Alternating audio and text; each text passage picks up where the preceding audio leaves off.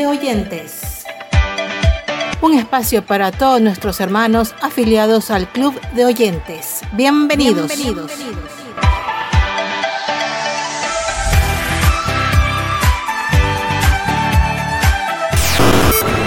Bienvenidos a todos nuestros hermanos del Club de Oyentes. Muchas bendiciones para todos aquellos que nos escuchan cada semana. Esperamos este programa sea de su agrado, de su bendición y pues con esta mañana agradable que el Señor nos ha regalado vamos a comenzar. Saludos especiales para nuestros hermanos del Club de Oyentes, toda Latinoamérica que nos escucha y sintoniza.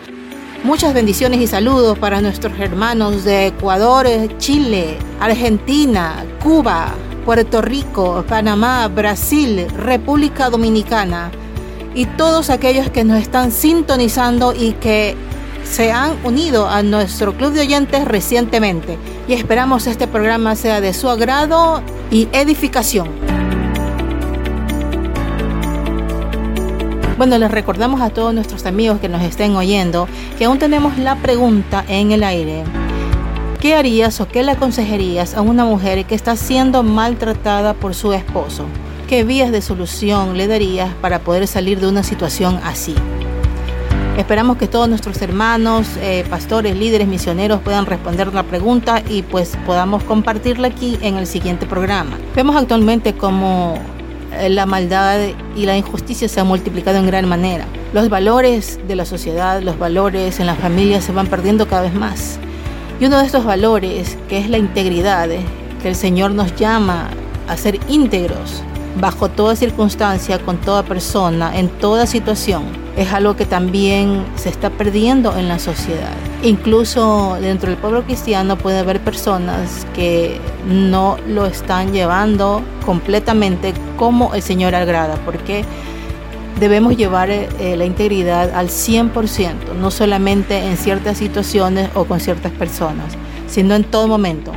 Dice una frase de Jackson Brown, vive de tal manera que cuando tus hijos piensen en justicia, cariño e integridad, piensen en ti. A todos los que son padres sabemos que los padres son el ejemplo de los hijos. Los hijos son el reflejo de los que son los padres. Y la integridad es algo que también se enseña en casa y que los padres tienen que sembrar en sus hijos. Todo lo que los hijos vean en los padres, ellos lo van a repetir. Así que es muy importante este valor que también el Señor nos manda a ser íntegros en todo momento. También debemos estar alertas que el enemigo no nos engañe y nos haga caer en cosas que al Señor desagrada.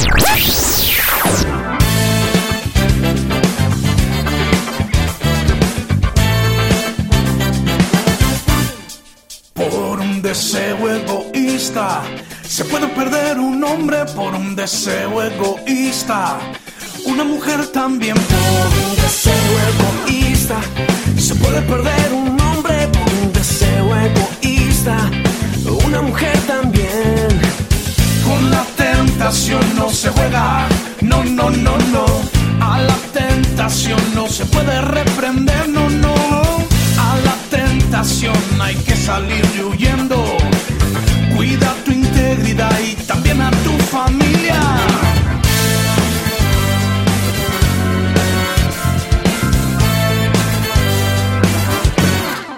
Por un deseo egoísta, David perdió un hijo cuando Betsabé bañándose en su desnudez por un deseo egoísta. Sansón perdió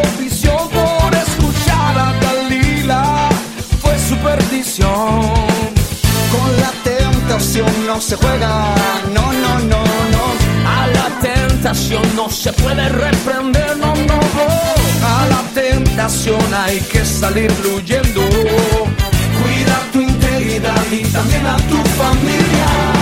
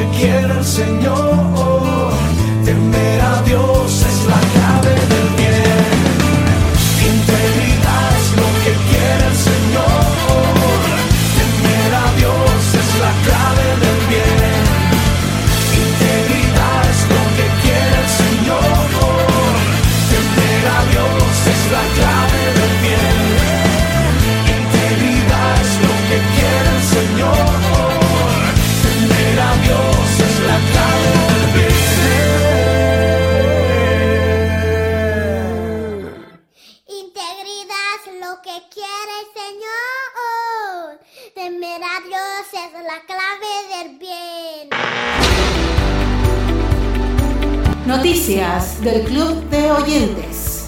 11 de febrero 2022. Estudiante de Harvard comparte un impactante testimonio en el sitio web de su universidad. Recientemente en una entrevista, la estudiante Mariana Márquez explicó por qué fue tan franca sobre su fe en la entrada de su blog. Márquez dijo que en el blog llamado Las Voces de los Estudiantes, que tiene el propósito de dar a los futuros estudiantes una idea de la experiencia de lo que es estudiar en Harvard, explicó que cuando se enteró que las admisiones buscaban más historia de estudiantes, se ofreció a escribir la suya. Pensé, bueno, no he visto a la gente compartir realmente el lado espiritual de lo que les llevó a la escuela de derecho dijo Márquez. Así que pensé que sería una perspectiva única que valdría la pena compartir. La joven estudiante incluyó en su post los principios centrales sobre el Evangelio, incluyendo cómo Cristo vino a morir por nosotros y a perdonarnos nuestros pecados. Él pagó el precio de nuestros pecados para que pudiéramos ser libres, libres de la ansiedad, la depresión, los vicios, la ira, el dolor, los traumas, el orgullo, la avaricia y así sucesivamente. Al pedirle a Jesús que nos perdone por todo lo que hemos hecho mal y al buscarlo continuamente nos salvamos, declaró la joven. Somos liberados del dolor de nuestro pasado y de las consecuencias en nuestro presente y futuro. Vivimos para siempre. Esta buena noticia es la que proclama ahora mi voz, dijo la joven en el blog. A pesar de recibir algunas reacciones por compartir su fe, Márquez dijo que hubo muchas reacciones positivas a su publicación. Cree que el propósito de Dios para ella en Harvard es compartir su verdad. Aunque Harvard se estableció inicialmente como una escuela de formar ministros, con el tiempo se convirtió en una de las instituciones más liberales de la nación. Aún así, Márquez cree que Dios está actuando en el campus. 11 de febrero 2022. Con 17 años, una joven pakistaní hizo que toda una aldea musulmana aceptara a Cristo.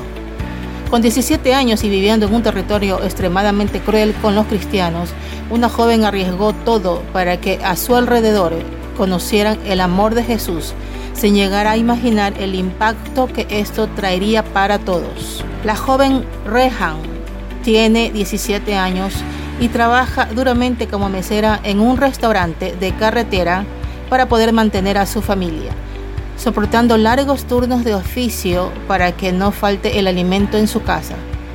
Fue allí en donde conoció a Safdar, un camionero y socio de la organización misionera Misioneros Olvidados Internacional, a quien atendía con frecuencia y éste le trataba de manera amable, lo cual desconcertó a la joven. ¿Cómo es tu actitud hacia un mesero tan amable? ¿Te has unido a alguna secta además del Islam? Preguntó ella y de pronto le dio una Biblia en audio y le habló de Jesús, lo que impactó en ella en gran manera ya que al pasar los días se hizo mucho más apegada al Evangelio y comenzó a participar en un discipulado y así poder aprender más sobre la palabra de Dios. Luego de varios meses, con su fe puesta en Cristo, decidió bautizarse, haciendo que ella llevara ese mismo mensaje de amor a su familia, quienes tenían temor de ello por la manera en la que iba a reaccionar el jefe de su aldea. Por supuesto, ellos también aceptaron a Cristo y comenta que fueron tocados por el Espíritu Santo. Entonces un enviado de la organización llamado Nehemías junto a Rehan formó un gran grupo de misioneros en su comunidad para poder evangelizar a su aldea entera. Una noche, reunió a todos los miembros del pueblo bajo una gran carpa. Primero, Breham mostró una película sobre Jesús.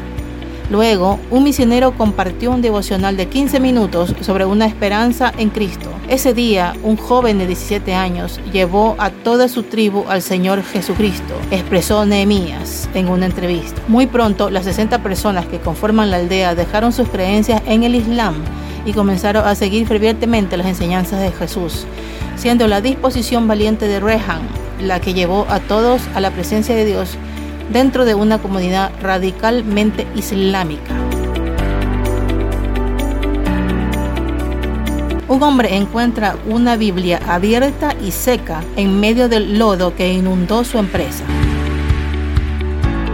Sebastián Reinaldo Diorgui se encontró con una devastadora escena que no fue del todo completa, porque una sola pertenencia resistió la inundación que invadió el lugar, una Biblia que estaba en la oficina de la empresa. El pasado 30 de enero, la fábrica de muebles de propiedad de Sebastián fue completamente destruida por la tormenta que cayó en la ciudad. La tormenta dejó un rastro de destrucción en la ciudad, una persona muerta y un hombre desaparecido, además de haber destruido el aserradero que Diorki dirige en sociedad con su hermano gemelo desde hace 21 años. En las primeras horas de la mañana de ese día, el agua ya había alcanzado una altura de 2.20 metros, destruyendo la maquinaria del aserradero y muchos productos como armarios y mostradores ya listos para ser instalados en los hogares de los clientes, así como toda la materia prima del negocio, los tableros de madera, según dijo el empresario de 56 años de edad. Una vez que cesó el agua, Sebastián se puso a revolver el barro que quedaba entre los papeles y documentos de la empresa, inutilizados por el lodo. Encontró la Biblia que estaba en la oficina abierta, estaba seca y limpia. Esto fue una señal de que no debemos perder la fe en que nos recuperaremos. Dios lo es todo para nuestra familia. Mi hermano es ministro, yo predico y lo que pasó aquí es el mensaje de que mientras estemos vivos y sanos podemos recuperarnos, expresó Sebastián. A pesar de la gran pérdida que tuvo, el empresario dijo que tiene la intención de volver a ponerse en pie para poder cumplir con todos los compromisos adquiridos con sus clientes. Él dijo, perdimos todo aquí en la fábrica, incluso la caja fuerte, que tenía un poco de dinero y cheques. Se perdió en la inundación pero no hemos perdido la fe. Vamos a reconstruir el negocio y a cumplir con nuestros compromisos. Y bueno, vamos a terminar el programa con un versículo precisamente del tema que he mencionado. Una palabra que está en Salmos 84, 11, 12. Porque sol y escudo es el Señor Dios. Gracia y gloria dará el Señor no privará del bien a los que andan en integridad. Oh Señor de los ejércitos, bienaventurado el hombre que confía en ti.